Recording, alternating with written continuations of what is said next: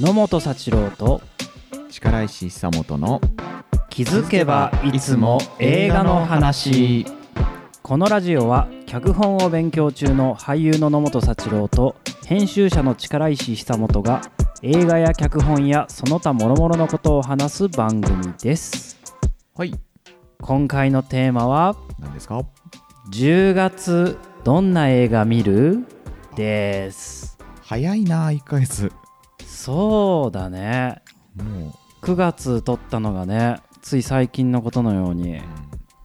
感じられますがただやっとコカインベア見に行けたのにねい行やっーたばっかりなそうですね、のにコカインベアがね9月のうんうん29日公開でもうね1ヶ月待ち遠しいって言いながら過ごしたもん ね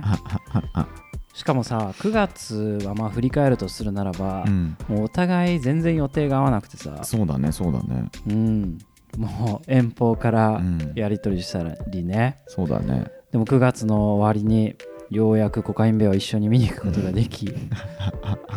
もう最高の映画デートで したねあれはねもう誰かと見に行った方がいい映画だからそううんん10月見る映画う行きますか、うん、今回はお互いのおすすめをじゃあちょっとまあおすすめというか気になるやつピうんックアップしてきますか、そうですね端的にね毎回ね全部の映画当たってたからね、うんうんはい今回も例によって映画 .com さんのサイトを2人で見まして、うんまあ、いくつかピックアップしたのを僕が挙げますとお、えーシアターキャンプほ「キリエの歌ううん」 「悪い子バビー」ほう「ザ・キラうんすごい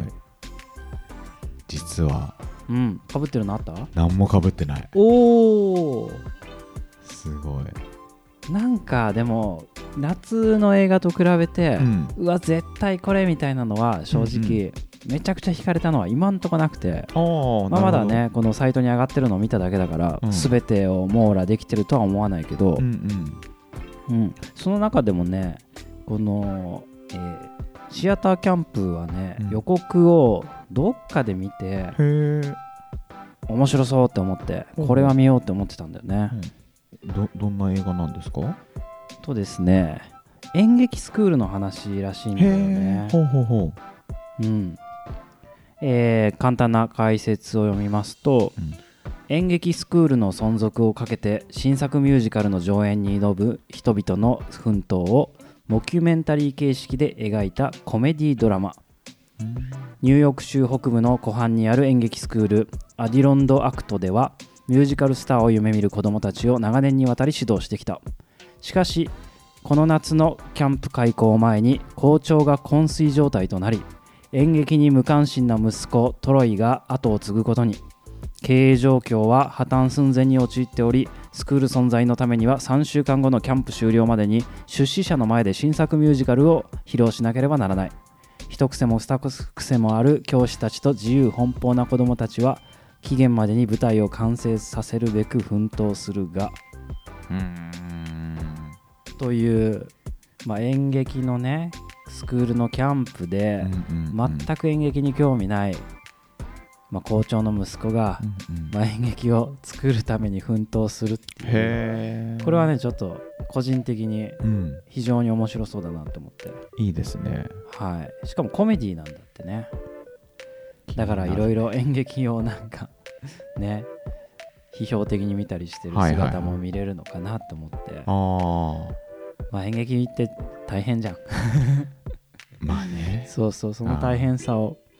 なんか脇から見るのっていいなと思ってはあこれは、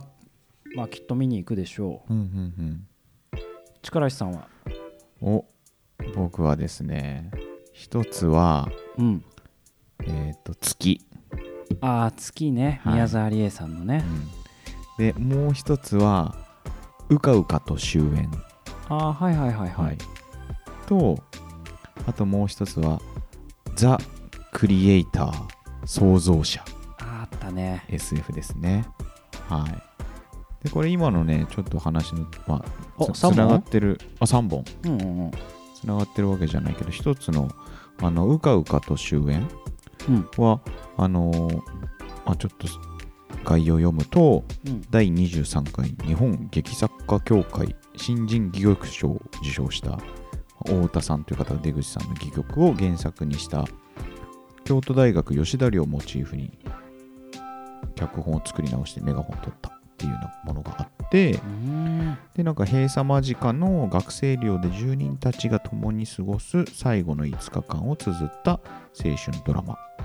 でへーそこに出てくる、まあ、5人がそれぞれ悩みや後悔を抱えながら毎日送別イベントを行って思いを込めた落書きを壁に残して1人ずつ寮を去っていくがっていうが、うんちょっとこれ青春ものねちょっと弱いんですよねなんあーかコメディってよりは割と青春のちゃんとした話だ多分、うん、青春ドラマっていう,、まあ、こうジャンルで書かれてるんだけどもなんかこうちょっとねそう学園ものとか学生時代とかちょっとそのこう限られた時間をこう封じ込めたっていうか閉じ込めたみたいな人人間ドラマは、まあ、ちょっと大好物なんでなるほどねちょっとこういうのしかもなんか一人ずつ去ってくみたいなところちょっといいなーって思ってる。なんか若い若者がつるんでるのとかいいよねうん好きだわいいよね青春の1ページみたいなうんうんうんはい。また全然違うジャンルのものがうん。でもなんか2つとも演劇つながりそうだであねっ。たねうんうん。これはちなみにそっか監督初監督作品なんですかえー、っとね、あ、長編デビューって書いてあったかななるほどなるほ太ど田監督。太田雄志っていうものかな監督うんのうん長編デビュー作。確かになんかモチーフというかね面白そうだねうんうんうん。いやそれがいいです一押し一押しはまた別に。あそうああ、まあ月かなあー月ねこれはまあちょっとね社会派であの物語で実際の障害者殺傷事件を題材に発表された、うんえっと2017年に発表された辺見陽さんの小説う「ん月うん」を原作にした、あの石井裕也監督の映画なんですけれど、うんまあこれはねもうちょっと予告見ただけで引き込まれましたねこの磯村隼人さんが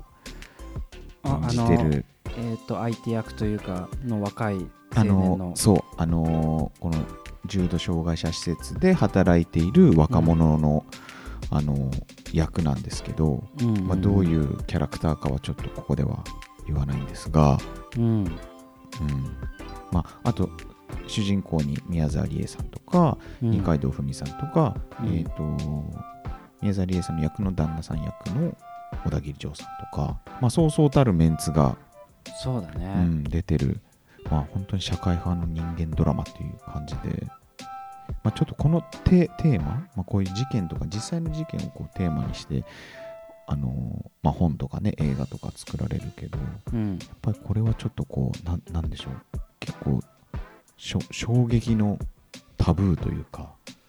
なんかこうそうだよちょっとこねう社会の闇というとざっくりくくっちゃうと申し訳ないけどなんかそういうとこにこう、まあ、いわばフィクションというフィルターを通して取り組んでるっていうこのうんね、うんうもんうちょっとうまく言えないけど予告見てもらいたいけどうんあ予告俺は見たよあ見たうん、まああある事件をやっぱりね想起させるといううか、んうんでしかもいやなんか俺はどうだろうな見ても結局、うん見てもっていうかまあ判断がつかない判断してはいけないような、うんうまあそのん事件に対してもそうだし、うんまあ価値観というかねう、んを扱ってると思ってて、なるほどね、うん、でそのさっき言った磯村うん、磯村さんねさんのうん役がまあとっても多分キーなんだろうけど、うんこれをどうドラマティックに描くのか、うんそこが難しいよねどういう価値観の人として描くのかそうだよねそうだよねうん、まあ、ある意味こうなんだろうだ断罪というかそういううん、目線なのか、本当にこう人間ドラマとして描くのかうんまあ気になる気になっては俺もいたけど うん、影響されすぎたくはないなみたいないやーまあまあなんかね でも気になるうん、土曜の朝一かな、まあでもコンディション選ぶ映画だうねん、うん、榎本さんは次、うそうだねん、 「キリエの歌おうおうおう」うん宣伝はよく見てたけど岩井俊二監督ってのを知ったのがほんと最近はいはいはい電車の中の広告見てうんうんあこれ岩井俊二監督なんだと思ってうん個人的に単純にアイナ・ジ・エンドが好きだかおーらはいはいはいいいよねそうまあめちゃくちゃファンってわけでもないけど、うんすごいこの人の歌いいなってう思っててうんまあう音楽ものなのかなあ岩井俊二音楽小林武史による音楽映画「イエンタウン」じゃん、最強じゃんうん、見たいっすねいまだに岩井俊二ちょっと好きなところありまして うんうん見たいですねうんいいよねまあ王道っちゃ王道かもしれないけど、うんうんやっぱもう岩井俊二作品はやっぱちょっとね自分たちの青春だったりちょっと感性が育つ期間にサブリミナル的に刷り込まれてる部分あるからねそうだねあとその育ってきたあの映像美というかさ、うんうんあの質感でね憧れてた昔があって、うんでその監督がさどういう新作を今度撮っていくのかってさうんやっぱちょっとずっと気になり続けちゃうというかさそうだねう、ん、気になる確かに確かに、はい力石さん次は次はねえーっとザ・クリエイター創造者ほまあ、これはあの、まあ、海外の、えー、と作品で、えー、とあらすじは、えー、と近未来人を人を守るはずの AI が核を爆発させるっていう、まあ、あの事件が起きてう、うんでその人類と AI の戦争が激化する世界の中で元特殊部隊の主人公がそのこう人類を滅ぼす兵器を作り出した、まあ、いわゆるクリエイターと呼ばれる、うんあの存在の潜伏先を見つけて暗殺に向かうと。うんうんでそこの、えーなんだろう潜伏先で見つけたのは、こう実は AI の女の子だったほでもある理由からその主人公は、まあ、敵対する、まあ、滅ぼすためのにこう向かったんだけど実はその少女を守り抜くっていうちょっと反対の行動をとって、まあ、ある事件に巻き込まれていくっていう、まあうん衝撃の真実にたどり着くっていう話らしくて、う、うんうんうんまあ、これもちょっとね映画館の予告とかで見て、まあ、壮大な世界観とあとねやっぱ主人公の、まあ、テネットの主人公もやってたジョン・デビッド・ワシントンうんデンゼル・ワシントンの息子うんもうかっこいいんだよね、うん、かっこいいんだうん、役もまあこういうねこうちょっとこうハードな役っていうのもあるけどやっぱねもうなんかこう存在感自体がかっこよすぎちゃってうん彼の映画はもう絶大な信頼を置いて見るっていうなこるほとどにし,、ねておりますファンまなあんだ、ファンですね。まあ、テネットとか、ブラック・クランズマンとかうんに出てた俳優さんで、本当にもう、なんかね、もう、目から色気しか出てないの。もう視線が結構特徴的な俳優さんって勝手にまあ思ってるんだけど、はいはいはいぜひ、それは見たくなるねうんで、監督が、えー、とこれもこのか過去作で「ロローグ・ワン・スター・ウォーズ・ストーリー」っていう映画を作ってたギャレス・エドワーズさんだけどこの「ローグ・ワン」も結構個人的に好きだったからうん SF で「うんうんスター・ウォーズで」あそこもちょっと期待大っていう感じかな、なるほどね、うん、背負わしたくなる俳優さんだそうそうそうそう運命をねうん人類の運命をちょっと背負わせたくなるねこれは、うんうんうんううんんそうでも、も予告見て、うん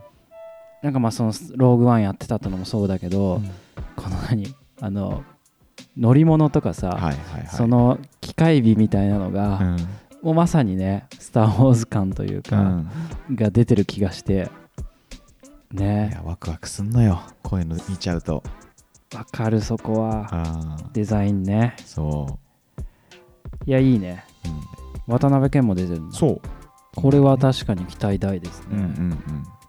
じゃあもう僕の手持ちははい終わってしまったんで3本あとでも俺はね、うんこの「ザ・キラー」っていうのはねえっ、と確かデビッド・フィンチャーだったと思うちょっと俺も全然ノーマークでほうほうさっきパーって何やってんのかなって調べたら、うんうんフィンチャーだと思ってネットフリックス公開だったと思うネットフリックスでさうんあのあれやってたじゃんあのマンク、あはいはいはいうん、のまた同じ感じでネットフリックス出資で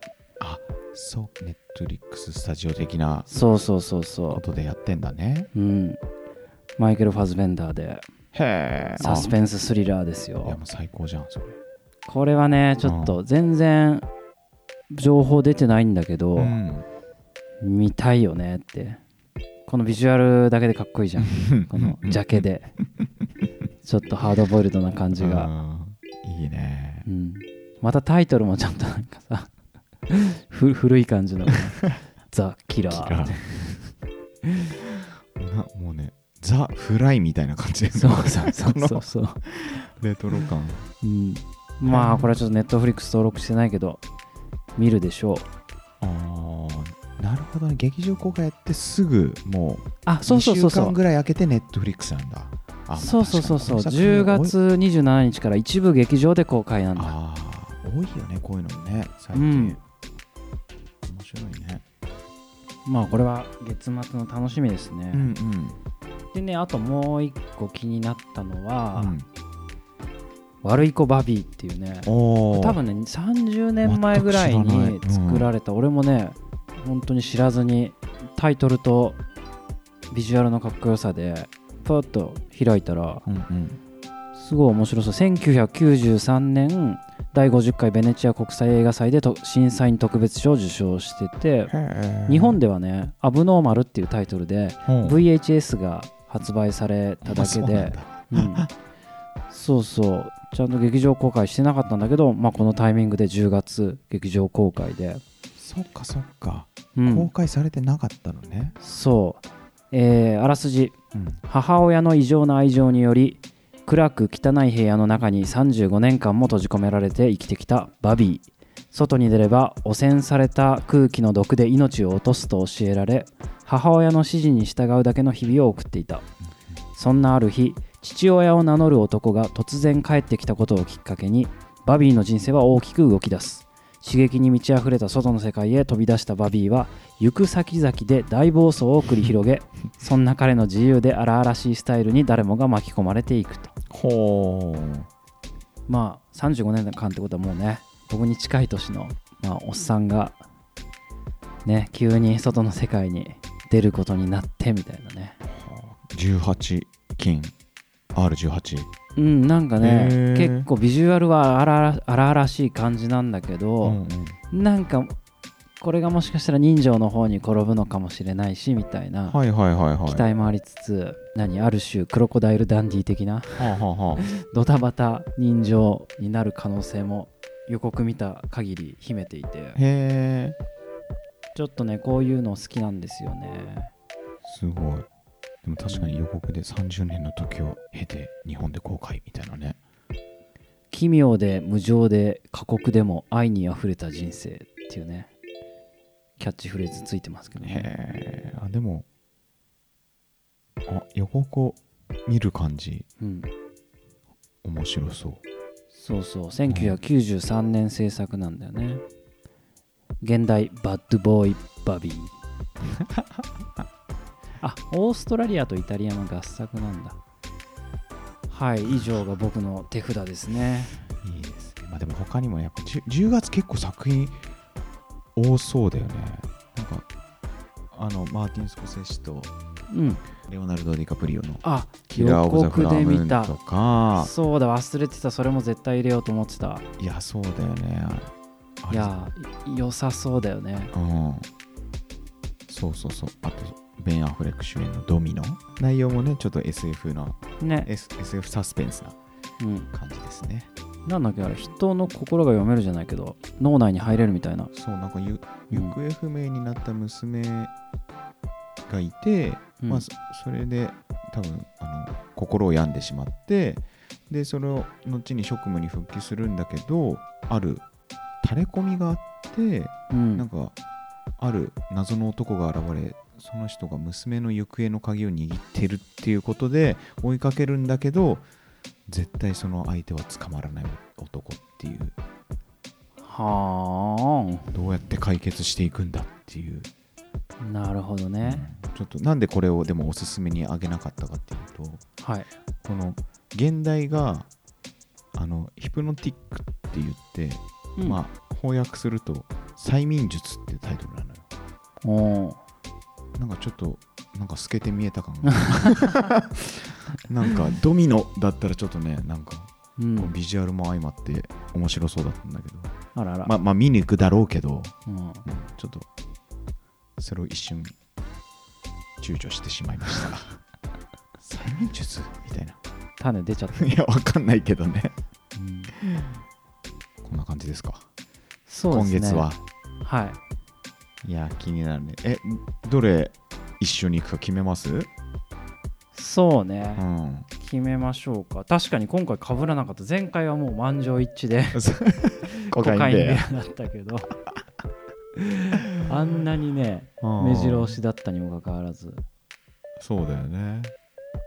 え僕はね野本さんあげたやつだった切り絵の歌ちょっと気になってるねああ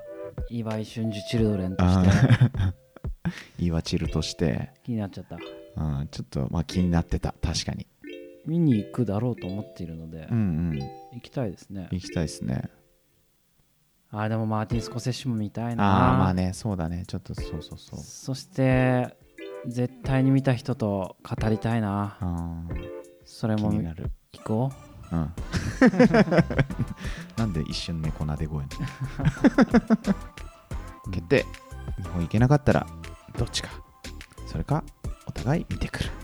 そうだね、うん他にね勝手になんだかんだでこうやってさおすすめとかこれ見ようねって言っててもさ、ん全然関係ないタイミングで他の見たくなっちゃって さ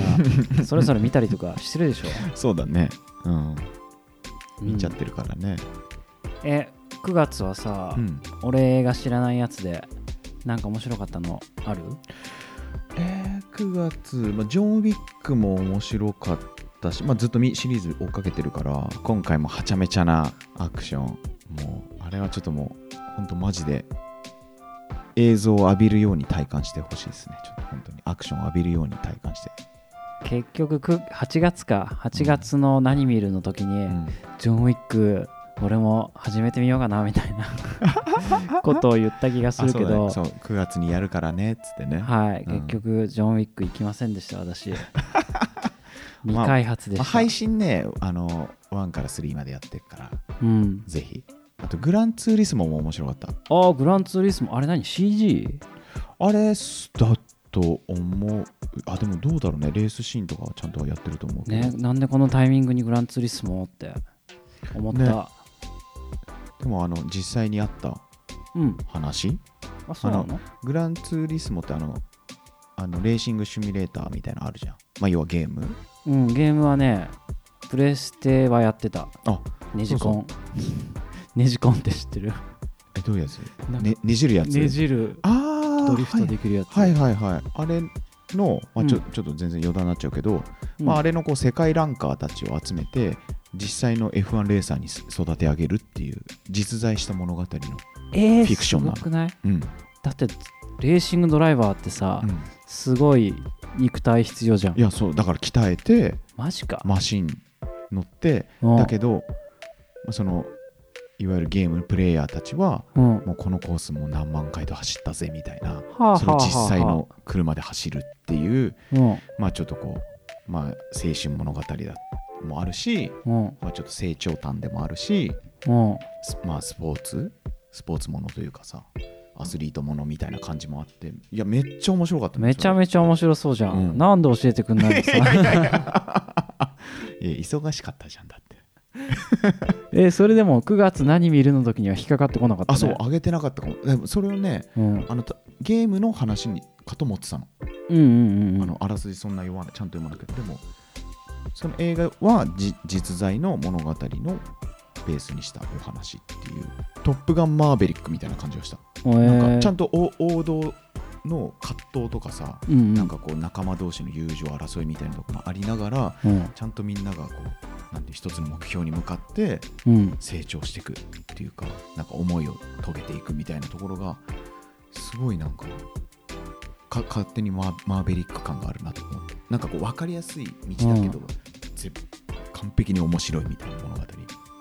そうなんだもうほんとてっきりゲームのあれをまあそうだよね綺麗な CG でうんなんかうん適当なストーリーでやってるのかと思いってやたいやいや、いやそれは見面に行ってよ白そうだねうん、9月何見見に行ったの話になっちゃった ああれ面白かったなあのえー狼の家へえ、あ、わかんない。チェコのアニメーションで、ああ、アニメーションか。うん、ずっとコマ撮りでね、へえ。もう100分ぐらい撮ってるうんうん。映画でおもろかったちょっとねへー怖い怖さもあるんだけあどはいはいはうい。ちょっとダーク系ってことダーク系だっあた、うーん、でも面白かったあんなにトイレに途中で人立った映画 ないんじゃないかっていうぐらいうん みんなどんどん席立って あ、そうなんだ。それうんそれは怖いからってこといやねわかんないトイレ行きたくなったんじゃない 嘘そんな現象起きる映画バッタバッタ出てって、へえまあ、戻っててきて戻ってこない人もいたけど戻戻ってきてなんかでもねやっぱずっと俺はコマ撮りだからさ何このどこで俺息継ぎしたらいいんだろうみたいなずっとこうなんか体に力入ってるみたいな、へえうん感じでうんうん見,、見ちゃって別にねシュバンクマイエルとかさ、うん別にそういうアニメーションは、まあ、全然ね見るの慣れてるっていうか、うんうんだけどね狼の家に関してはもうずっと1コマ1コマほんと見てる気持ちになっちゃってあそうなんだそう面白かったよ、へうん、えいやいいねまあお互い知らないね戻、りはい、映画経験もしてましたねいやーじゃあちょっと10月はなんか見に行きましょうまた行きましょううね、んまあもちろん今みたいに全然今回当たれなかったりねう、んうんなんか詳しい内容知らずになんか過ぎちゃったものもあると思うんで、うん、まあ全部は言えないですけども、そうだね。うん、とりあえず僕らはこの辺がうん、注目しております、はい。じゃあね、お便り。あお便りそう、お便りでね気気ににななる映画10月の映画、教えてくださいそれはい僕らも見に行くかもしれないので、お願いします。お願いしますあと9月こんな映画面白かったよっていうのもね、うん聞きたいですねうんうん。うん。ではでは、はい。この辺にしときますかそうですね。それでは野本幸郎と力石久本の気づけばいつも映画の話いつも映画の話また来週また来週。